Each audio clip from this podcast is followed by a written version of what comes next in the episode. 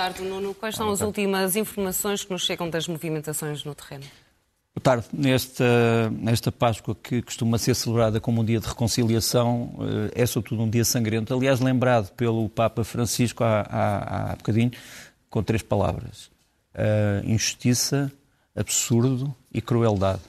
São três, três, três palavras que temos que refletir, porque esta invasão caracteriza-se por estes três elementos: a injustificação, a crueldade e, a, e absurdo das posições.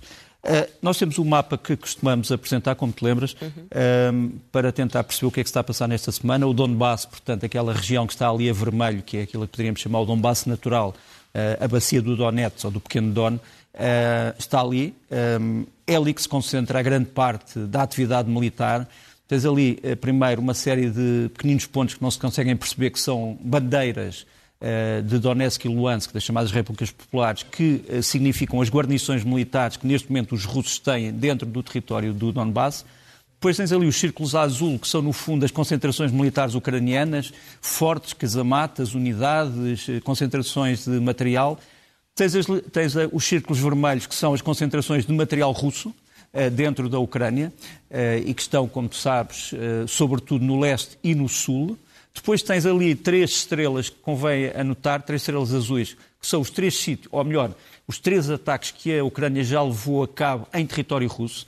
Uma na base aérea de Milerov, que aparece ali à direita, e dois uh, em Belgorod, primeiro a uma base militar e depois a uma cisterna. Uh, tudo isto feito de uma forma perfeitamente inesperada para as tropas russas. Depois tens ali, como último elemento, uh, os polígonos a vermelho, que são as grandes bases militares russas que neste momento vão ser uh, os grandes reservatórios de homens e material que vão ser enviados para o Donbass. Portanto, isto, isto é o que está a passar uh, neste momento.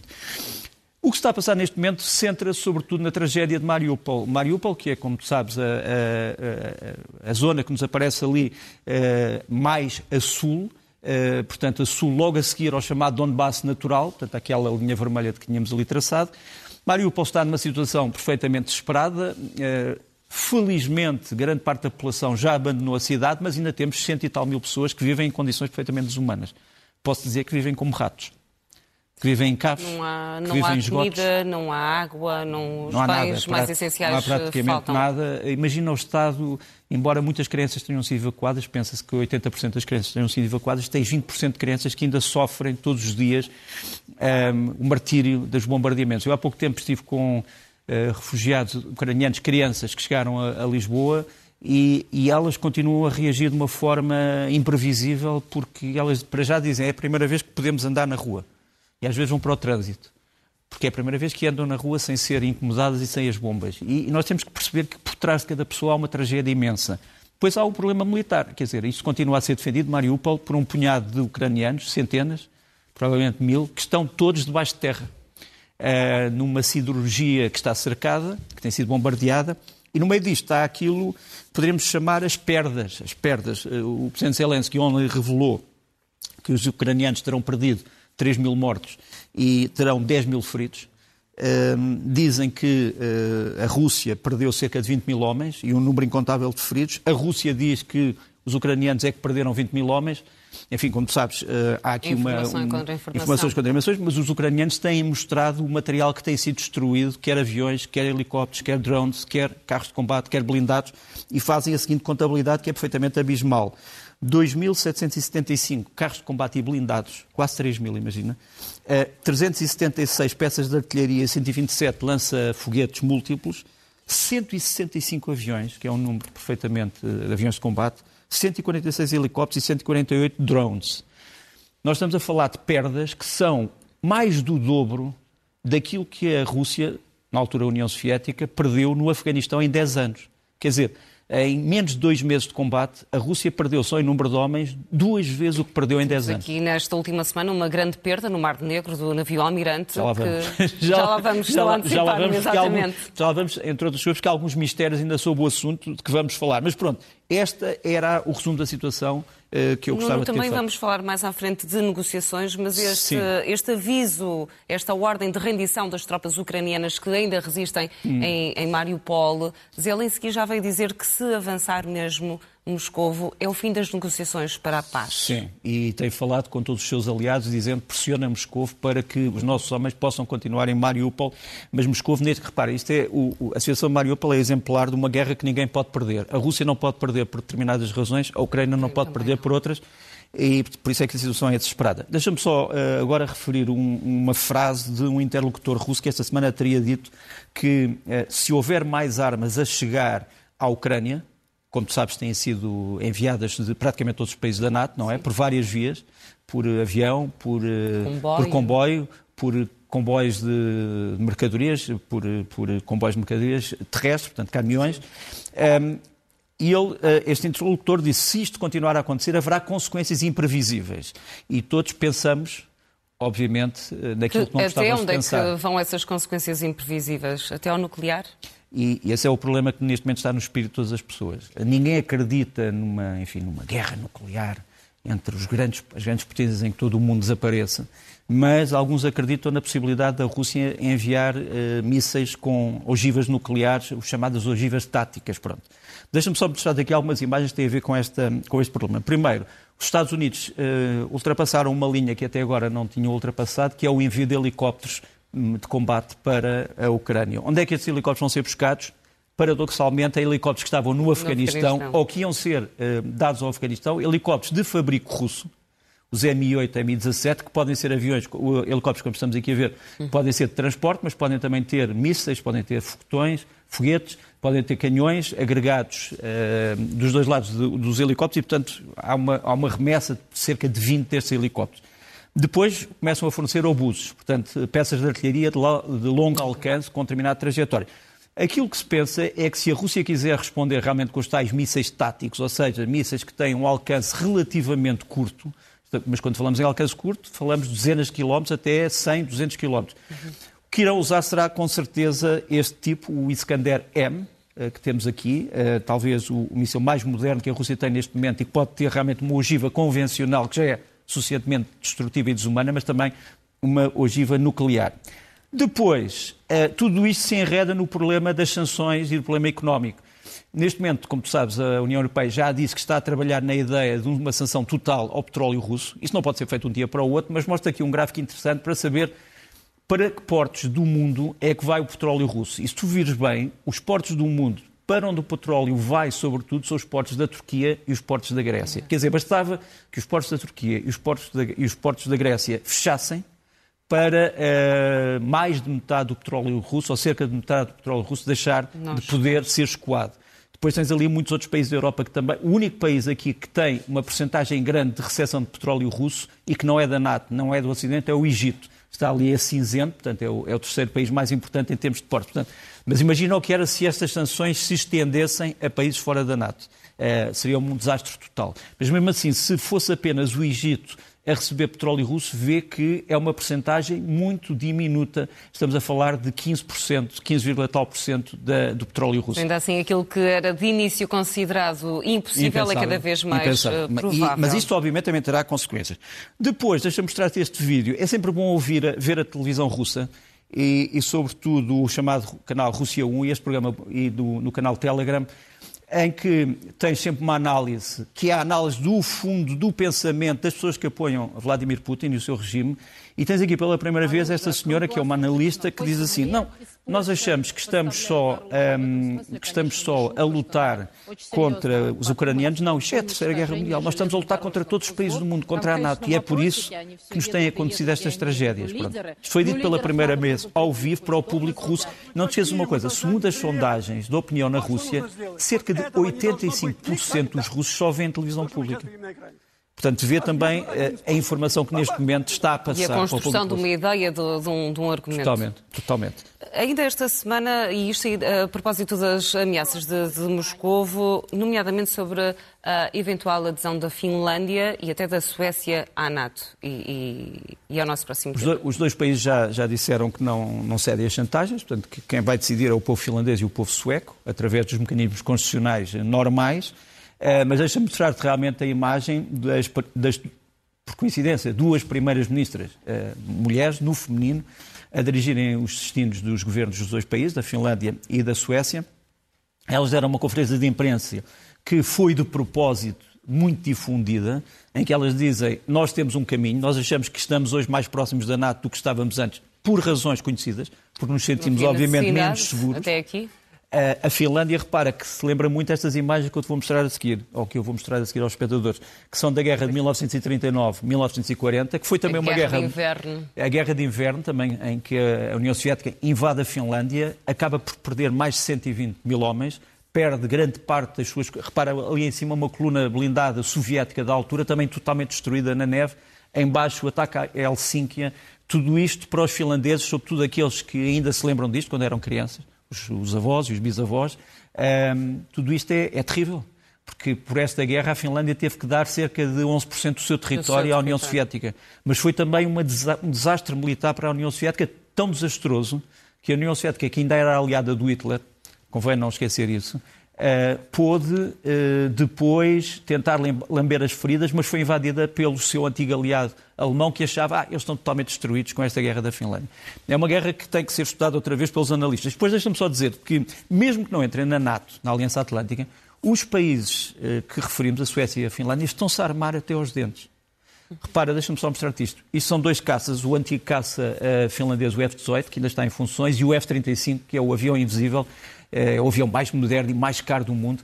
A Finlândia vai comprar aqueles aviões dos F-35, quer comprá-los mais cedo do que estava previsto, vai comprar quase 70 daqueles aviões. Vai se tornar uma das Forças Armadas da Europa com mais aviões F-35, que são, no fundo, o futuro da aviação militar. Portanto, mesmo que não entrem na NATO, querem armar-se até aos dentes e a Suécia, por exemplo, tem um novo projeto de submarinos eh, que são mais modernos que qualquer coisa que tenhamos visto até agora. Já agora, deixa-me só mostrar-te uma última imagem que parece simbólica, que é o hastear da bandeira checa eh, ali em cima, na, na Embaixada da República Checa eh, em Kiev. Aliás, quase todos os países da NATO e da Europa estão já a regressar aqui Kiev com, com embaixadas e tens uma visita muito importante. Foi o primeiro, primeiro eh, ministro dos Estrangeiros a regressar a Kiev depois da, da invasão. É o primeiro é o ministro dos Estrangeiros da Irlanda, um país neutro já agora, como ministro dos Estrangeiros eh, da Ucrânia. Eh, tudo isto para mostrar que a Ucrânia não está sozinha. Agora, se me perguntares, tem as coisas que precisa para se defender? Não. Já tínhamos abordado a questão das, das, negociações. A Turquia tem tido um papel uh, de bastante destaque. Qual é o papel no próximo passo que, e qual é, ao fim e ao cabo, o objetivo de, de Erdogan? Neste, neste papel de mediador? Boa pergunta, aqui eu não sei se consigo dar uma resposta proficiente. A, Hungria, a, Hungria, a Turquia realmente tem tido esse papel de negociação e de mediação, mas é um país da NATO é o país mais poderoso da NATO nas fronteiras da Rússia, preciso não nos esquecermos, que tem, que tem aumentado suas, a sua presença naval no Mar Negro. Aliás, já vamos falar sobre isso, mas há uma fragata russa e outros navios, uma, uma fragata turca e outros navios turcos que salvaram alguns dos marinheiros do cruzador russo que foi afundado, portanto eles foram salvos, entre outros, pela Marinha Turca e também por, marinhas, por, por navios mercantes turcos. Uh, mas deixa só mostrar-te esta imagem que é significativa. Uh, a NATO tem conduzido ações de vigilância aérea de longo alcance no Báltico que é outra das zonas onde a Rússia diz que vai aumentar a sua presença naval se a Suécia e a Finlândia entrarem na NATO, como deves ter ouvido. E, e, aqui tens um avião turco, um dos mais modernos de vigilância aérea, o chamado AWACS turco, é o S-7T, que é baseado num Boeing 737 nova geração, e aqui está ele, na frente de combate da NATO, mesmo, mesmo, mesmo nos Bálticos, a vigiar o movimento global da aviação militar russa. Portanto, a Turquia continua empenhada, digamos assim, na, rua, na, e é engraçado na, na linha da frente. consegue ter uh, consegue ligações com, com a Ucrânia e com, e com Moscou ao mesmo continua, tempo. como tu sabes, a fornecer dezenas de drones à Ucrânia. Ucrânia. Aliás, eu no outro dia estive a consultar um documento classificado em que mostra que a Turquia vendeu 300, 300 vezes mais armas à Ucrânia do que no ano passado. 300 vezes mais. É uma coisa perfeitamente espantosa. Eventualmente, permite-me a, a, questão, como é que uh, Vladimir Putin poderá uh, reagir a estas, uh, estas notícias, não só ao papel da Turquia como mediador, mas de fornecedor de, de, de armas a Kiev, mas também desta eventual adesão da, da Finlândia e da Suécia dentro do regime, o que é que pode desencadear, sendo que, se nos recordarmos dia 24 de fevereiro, uhum. aliás, antes de 24 de fevereiro, a adesão, a alegada adesão à NATO da Ucrânia, que nunca, na verdade, a NATO uh, se predispôs Sim, a receber a Ucrânia, uh, como é que poderá reagir? Eu só posso resolver, resumir numa palavra, desconfiança. Quer dizer, Vladimir Putin desconfia das intenções de Erdogan. Quer dizer, qualquer pessoa desconfiaria, assim como provavelmente Stalin, quando assinou o pacto com, com Hitler, eh, também era aliado, mas sabia que mais tarde ou mais cedo provavelmente acharia de o ser. E, portanto, nesse aspecto, eu não quero não quero comparar os dois pactos, não tem nada a ver. Claro. Uh, mas, de qualquer maneira, a, a, Turquia é um país da NATO e isso preocupa os russos. Preocupa muito. A Rússia tem protestado contra a venda dos drones da Turquia à, à Ucrânia. E sabes qual é a resposta, a, a resposta turca? É sempre a mesma. Ah, isto não é um assunto de Estado, isto é um assunto entre empresa, uma empresa comercial e um Estado. Portanto, não é, é uma não somos, estratégia de diplomacia. Não somos nós, Estado turco, que estamos a vender drones. É uma empresa comercial turca que tem um contrato com o Ministério da Defesa ucraniano e que vende uh, drones e armas. Pronto, uh, é assim. Avançamos para o próximo tema. Crimes previstos ao pormenor. Na verdade, não há ataques eh, ao acaso por parte de Moscou, não é? Não, um, lembras-te do filme Relatório Minoritário, baseado num, num romance, eu, aliás, por engano, chamei este, este a meu, aos documentos que vos mandei, relatório Sim. minoritário. O relatório minoritário, como te lembras, é o, é o famoso, famoso filme uh, derivado de um romance, um grande romance do Philip Dick, em que os crimes podem ser previstos e há uma categoria de pessoas que podem prever crimes. Ora bem, o que é que a Rússia veio dizer esta semana, o Ministério da Defesa, portanto, uma entidade autorizada, que os ucranianos vão atacar uma estação ferroviária onde estarão refugiados num sítio chamado Lozovaia e que o míssil que vai atingir esta estação é o míssil que estamos aqui a ver, o Toshka-U, que sairá de uma base ucraniana chamada, numa cidade chamada Staromikhailivka. Mikhailivka. Faz-se só, não se conflito. só não se disse a hora e o dia. Uh, ah, e a Rússia também disse: e estes mísseis vão ser usados, nós não os temos. Mas aqui nesta, aqui nesta imagem vemos que Estão identificados. estes são os mísseis Toshka-U russos, com o tal V de Vostok, uh, na invasão e que estão entre a Rússia e uh, a Bielorrússia. Portanto, a Rússia pode negar todos os dias que não tem estes mísseis, mas estes mísseis têm-nos. Foram verificados por um grupo de investigadores da Bielorrússia, patriotas bielorrussos, mas que não concordam com o Sr. Lukashenko. E poderemos mostrar mais vídeos, mostramos uma semana passada, podemos mostrar mais, onde se prova que estes uh, mísseis estão ao serviço do exército russo. Porquê que a Rússia diz que não os tem? Porque realmente modernizou os sistemas. Portanto, tinha mísseis antigos de Tosca, agora tem os Iskander, mas não se livrou das reservas de Tosca que vai substituindo. E estão disponíveis. Estão disponíveis, são munições muito importantes e têm sido usados. Um, mas, portanto, esta, esta ideia de que, de que vai haver crimes uh, lança a dúvida em todas as pessoas, porque, no fundo, diz isto faz parte de uma guerra de sombras e numa guerra de, de, medo e de mentiras. Mas, no entanto, há alguns sinais de esperança. Deixa-me mostrar-te uma fotografia.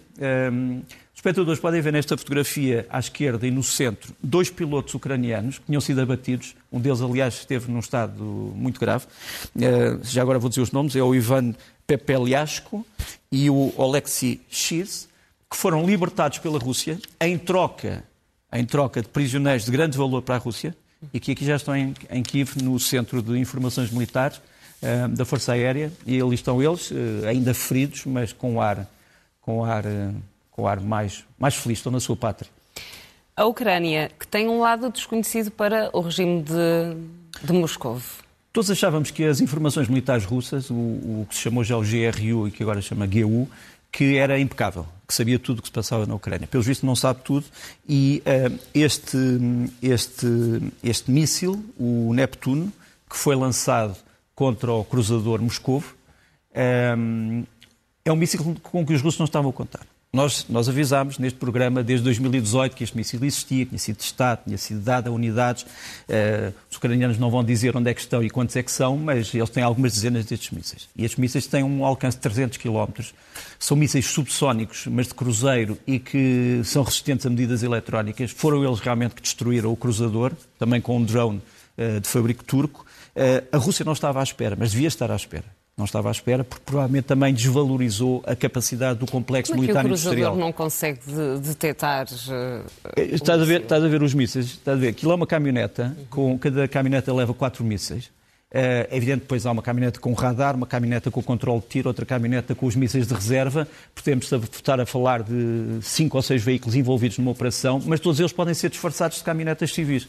E tu podes semear caminhonetas iguais a estas, vazias, para confundir quem quiser é atacar. É um caso de desvalorização do outro lado do conflito? Totalmente, totalmente. Quer dizer, da tecnologia, quer dizer, é um sinal de superioridade russa que não tem qualquer sentido neste momento. Até porque esta cidade que eu te vou mostrar aqui, que é a cidade de Mykolaiv, Mykolaiv. é um dos grandes centros tecnológicos, uhum. uh, industriais, navais, aeronavais da Europa, não é só da, da Ucrânia. E que, em circunstâncias de financiamento normal, se transformaria num polo de modernização de uma série de indústrias. Uh, por isso estes portos, e também o porto de Mariupol, são importantes para os russos. Agora, deixa-me só dizer, em relação ao cruzador, que a Rússia, o Ministério da Defesa russo publicou ontem e anteontem um vídeo onde diz estar a mostrar a tripulação do, Mos do Moscovo, uh, mas só se contam 40 pessoas.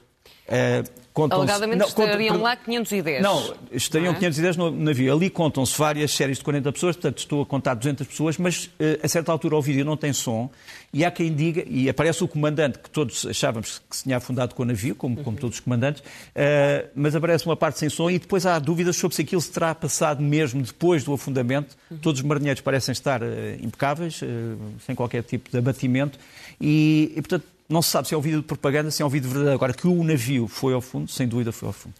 Avançamos para uh, outras notícias que, uh, que, se passam no mundo fora deste, deste universo de, de, conflito na Ucrânia. Uh, e o primeiro vídeo é de, dos ataques que se têm repetido na mesquita de Al-Aqsa, em Jerusalém. É verdade, mesmo os aliados de Israel têm aconselhado Israel cuidado para não voltar a entrar nas mesquitas, como, e sobretudo na, em Al-Aqsa, como tem feito. É evidente que os israelitas vão usar este vídeo dizendo que ali à esquerda tu tens palestinianos armados que vão lançar uh, foguetes uh, para, uh, para a polícia israelita. Portanto, Israel diz, não, isto era uma base, isto era uma base de pedras e de foguetes. Nós entramos aqui e os palestinianos dizem, não, estávamos aqui a rezar e pronto. O que é importante é que isto não se passe porque já temos mais de 150 vítimas e uma desestabilização neste momento, outra vez, eh, nesta mesquita vai ter consequências e consequências graves. Depois. Eh, só para, só para recordar ainda as palavras do Papa Francisco esta manhã, ele também fez um apelo ao acesso livre aos sim, locais sim. sagrados. Um apelo que acho todos, um apelo que acho todos, todos fazemos. Um, e, e deixa-me mostrar então, ainda a propósito, os chamados problemas do jihadismo, que já todas as pessoas esqueceram, uh, duas caras. Uma de um dos magrebinos que foi condenado esta semana em Paris, com mais dois colegas, uh, penas muito, muito longas, entre 21 e 30 anos, porque estariam a preparar um massacre em duas cidades uh, francesas, uma com caminhão uh, que iria explodir e outra uma matança do género daquela que verificámos em Paris e, em, e, e na Bélgica. e aqui tens um outro homem, o Salah Abdeslam, que foi o único homem que sobreviveu aos massacres do Bataclan, lembras-te, dessa noite, e ele, no fim do julgamento, neste momento está a decorrer, pediu desculpa às vítimas. Diz, não, vai, não vou fazer com que as vítimas voltem, mas eu peço desculpa uh, e diz uma coisa que, que, que, que, parece um arrependimento.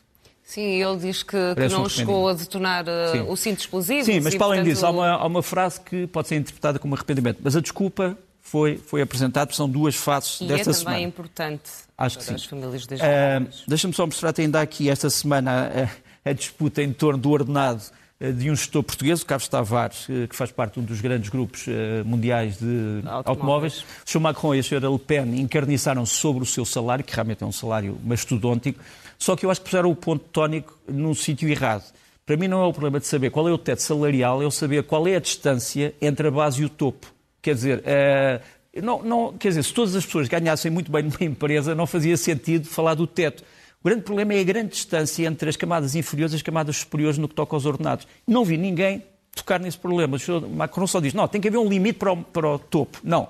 Tem que haver igualdade nas empresas, sobretudo entre, entre responsabilidades que às vezes são muito parecidas. Ah, e outra coisa, tem que haver uma responsabilização para os gestores que gerem mal. Que é um gestor que gera mal não pode receber Objetivos. prémios. Pronto, mas isso é um problema que eu acho que nós discutimos aqui e que neste momento entrou também na campanha de França, onde há uma margem de 10% de diferença entre o Sr. Macron e a Sra. Le Pen. Mas nunca se sabe que as sondagens têm falhado por todo o mundo, miseravelmente, de várias maneiras. E por... ainda a pandemia. Uh, sim, em Xangai, uh, a situação em Xangai é uma, é uma situação terrível. As pessoas estão fechadas dentro de casas. Há outra vez uma. E aqui tens um vídeo, não sei se podemos pôr som.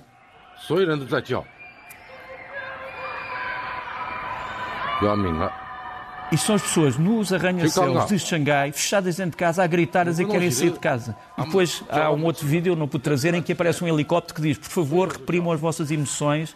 Um, reprimam as vossas emoções e calem-se. São, são dois anos duros, não é? São, são, anos, são anos terríveis uh, e, e, há outra vez um grande problema nesta grande cidade chinesa. Eu só quero o melhor para, para todas as pessoas. Por fim, deixa-me falar de uma pessoa que é mais do meu tempo que do teu. Uh, tu és uma jovem, uh, que é a Eunice Munhoz. E deixa-me mostrar aqui como é que a Eunice Munhoz começa, que é no filme Camões do Leitão de Barros, um grande filme português. Foi o primeiro, foi o, o, filme português foi ao primeiro Festival de Cannes, em 1946. Deixa-me mostrar um bocadinho a Eunice Munhoz e o grande António Vilar. Não, essa não. Não a confundais com ninguém. Deixai-vos guiar por mim. Não sabeis ler nos meus olhos. Que vos importa? Não sabes ler nos meus olhos. A maneira como ela não diz falta isto é, na corte. é perfeitamente A gente fala de, dos silêncios, das pausas uh, únicas, uh, capazes de transmitir é a minha, tudo sem dizer nada. minha modesta homenagem. Sentis gosto em vos perder. Que mal daqui, Vamos para os livros da semana. Olha, muito rapidamente, uh, há quatro livros que me parecem muito importantes. Uh, primeiro, dois, dois, dois livros com estribados na realidade. Um chama-se A Máfia dos Bombardeiros, do Malcolm Gladwell, uh, sobre um, a, a crença de alguns chefes militares de que podem resolver as guerras através de bombardeamento maciço e as ideias de que algum bombardeamento pode ser humanitário, no sentido que é tão preciso, tão preciso, que só, uh, só destrói os combatentes. Depois, um outro livro que ainda não foi traduzido em português, mas acho que devia ser do Elliot Higgins, We Are Bellingcat. O Bellingcat é uma espécie de um serviço de informações que tem trabalhado para o público, em que tenta desmontar fake news, tenta ir para além daquilo que são as notícias uh, normais faz geolocalização, intercepta documentos e eles chamam-se eles próprios o Serviço Secreto do Povo. Pronto. O Are Bellingcat, um livro que eu acho que é da tradução urgente, e depois mais dois livros, um em português e um francês, que têm todos ligação a Portugal. Um é do Arthur uh, Larue, que é um francês que vive agora em Portugal, chama-se A Diagonal Alekin. O Alex Alekin foi um dos grandes, é um russo branco exilado depois da, da, do triunfo bolchevique, que era um dos grandes mestres do xadrez mundial e que morreu misteriosamente em Lisboa.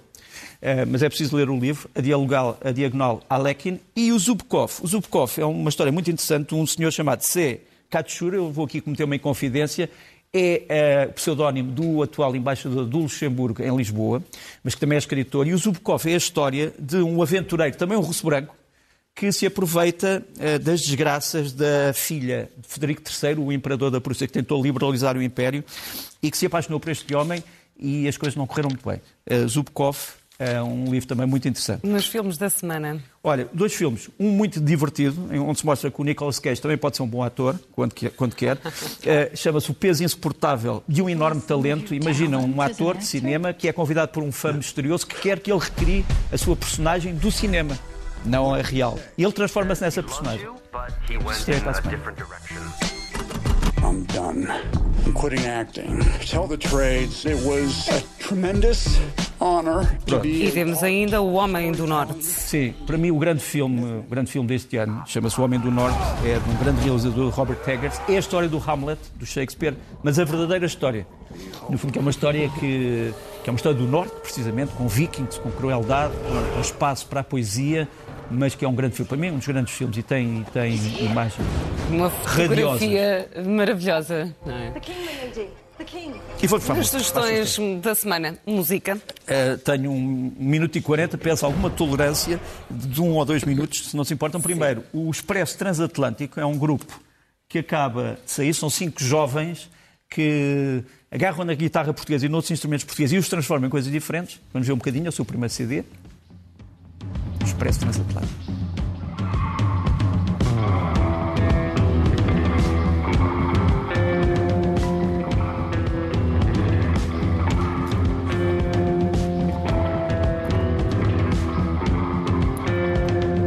Depois, depois tens um grande, um grande, depois tens um grande contrabaixista de jazz que tem como nome de código Aníbal Zola um, e que, mas que decidiu ser um cantautor. Portanto, já não toca jazz, também toca jazz, mas toca outras coisas e canta também, e canta baladas mais ou menos subversivas e lançou agora um CD chamado Quem Sai aos Seus. É, penso que é o terceiro ou quarto CD. Ver um bocadinho.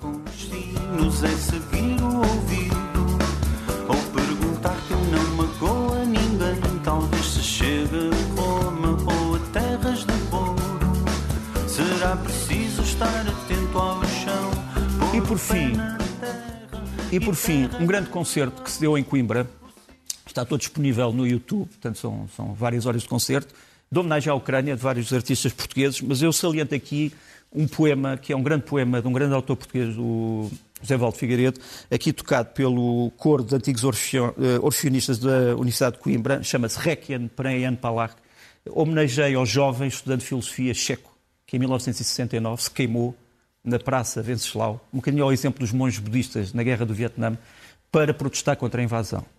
E é um nome que ficou sagrado na República Checa e vemos aqui um bocadinho do concerto do o Requiem para Palach.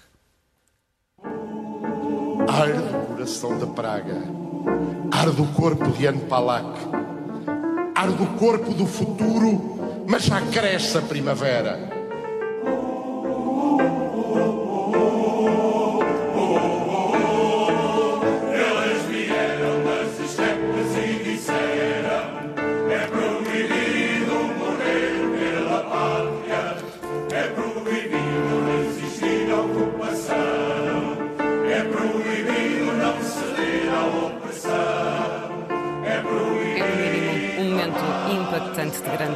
Grande homenagem. No Rogério, é sempre um gosto.